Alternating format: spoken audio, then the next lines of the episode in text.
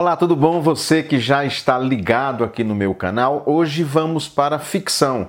Eu quero trazer para vocês uma obra fabulosa de Tolkien, Os Filhos de Urim, daqui a pouco, em 10 segundos. Se você não é inscrito ainda no meu canal, por favor, se inscreva, ative o sininho, porque tem sempre conteúdo muito bom aqui na área de teologia, de literatura, de ficção. E aí você também curta, compartilhe e faça comentários. Eu volto logo, fique aí.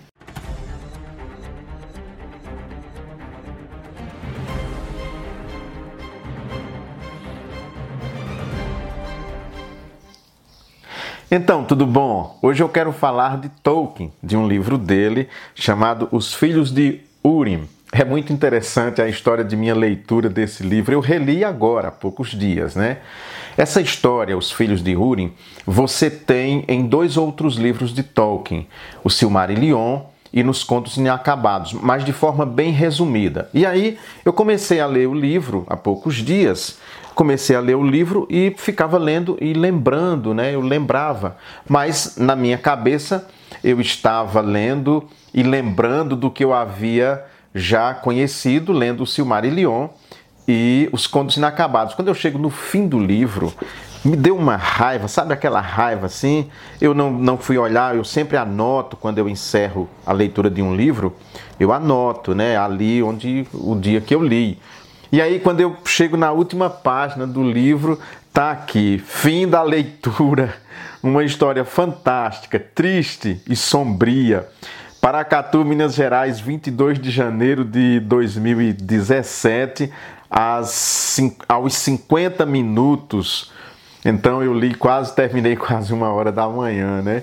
E aí eu ficava lembrando da história e na minha cabeça eu estava lembrando porque eu já conhecia do Silmarillion e dos Contos Inacabados. Não, mas eu já tinha lido o livro, então nem me dei conta e fui ler de novo, né? Enfim, mas eu não tinha falado dele para vocês. Vamos conversar rapidamente sobre os filhos de Urim. Claro, o, o livro fala sobre os filhos de Urim. Urim e Moroen se casam, têm dois filhos inicialmente. Primeiro, um filho que é Turing, que a história vai girar em torno dele. Quando Turing tinha mais ou menos nove anos de idade, eles tiveram um segundo filho, uma menina chamada Uruen, que vai ter o, o apelido de Lalite, que quer dizer riso.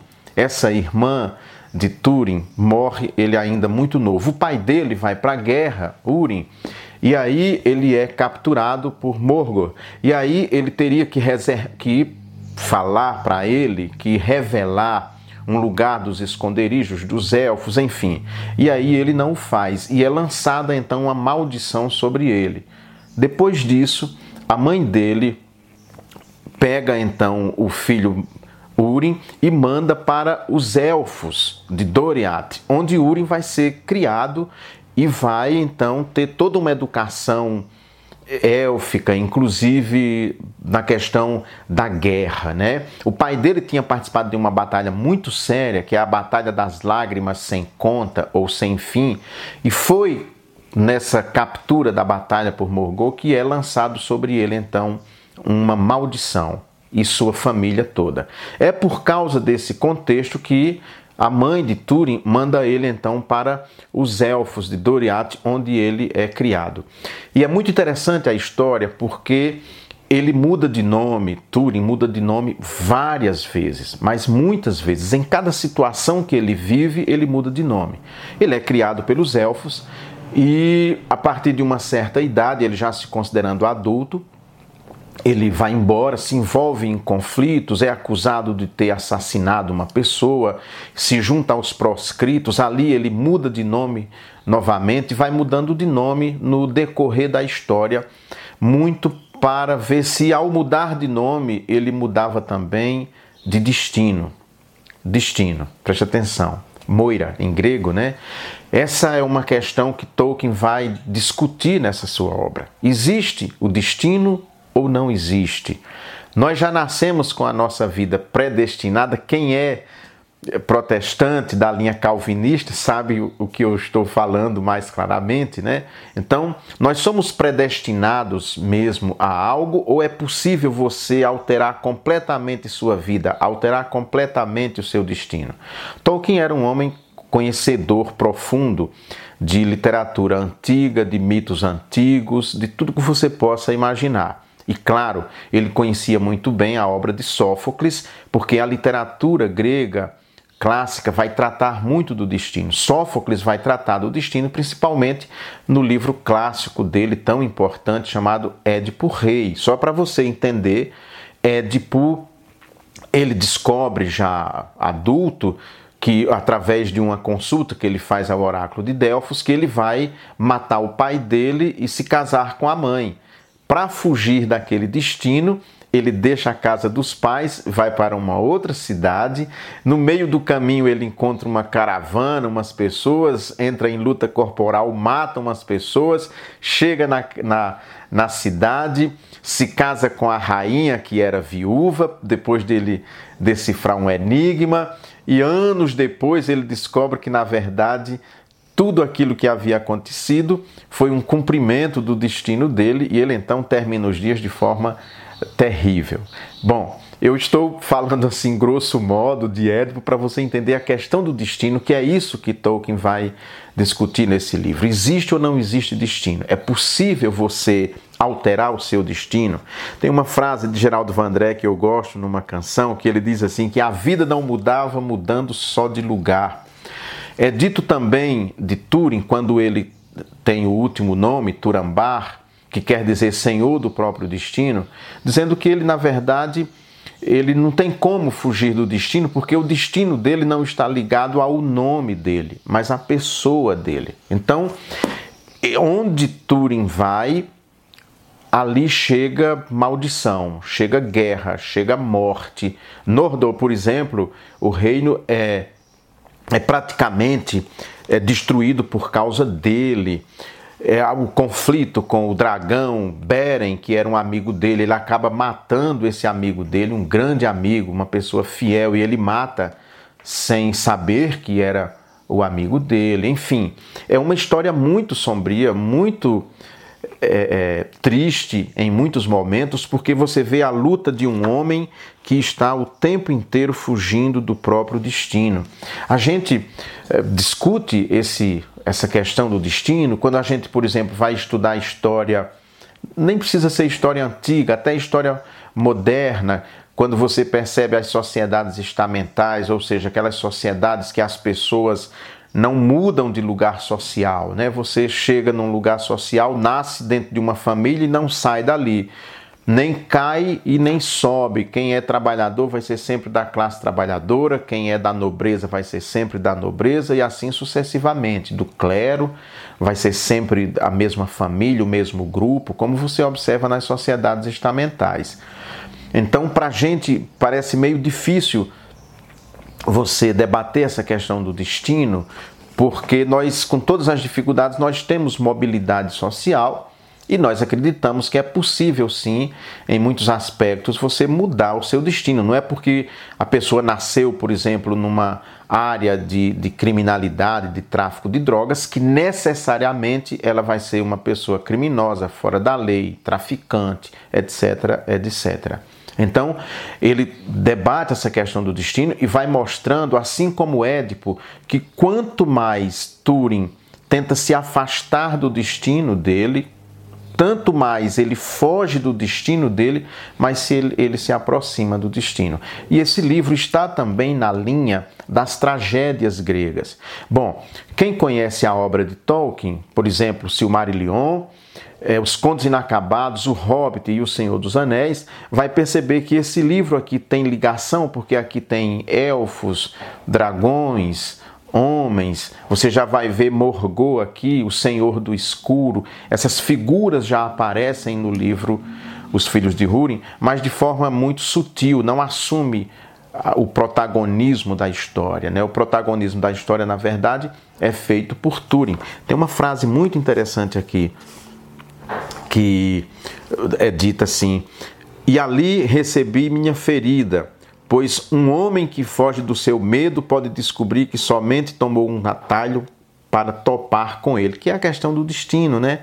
Um homem que foge do seu medo pode descobrir que somente tomou um atalho para topar com ele, ou seja, você pode até fugir do destino, mas a sua fuga é apenas um, atalho que você toma para chegar afinal nele. Bom, depois que que Túrin é mandado para os elfos de Doriath, ele perde o contato totalmente com sua família.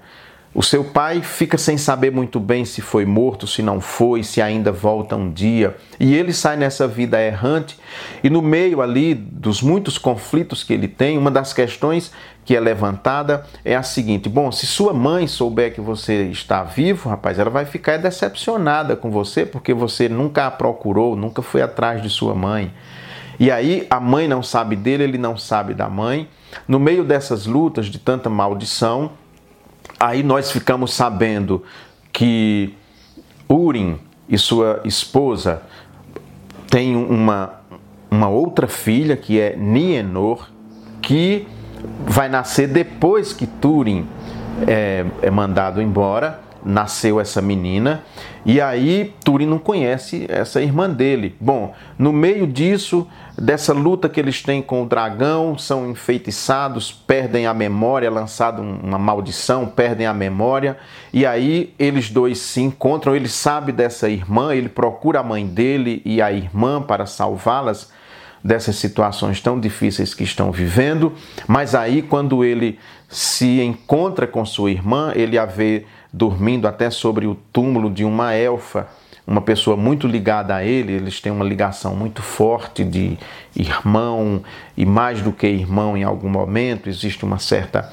paixão, pelo menos da parte dela. E aí ele encontra aquela moça ali no túmulo, sem roupa, roupa fora, e se apaixonam e enfim, eles não sabem, eles são irmãos, filhos do mesmo pai, filhos da mesma mãe, mas eles não sabem, eles não se conhecem.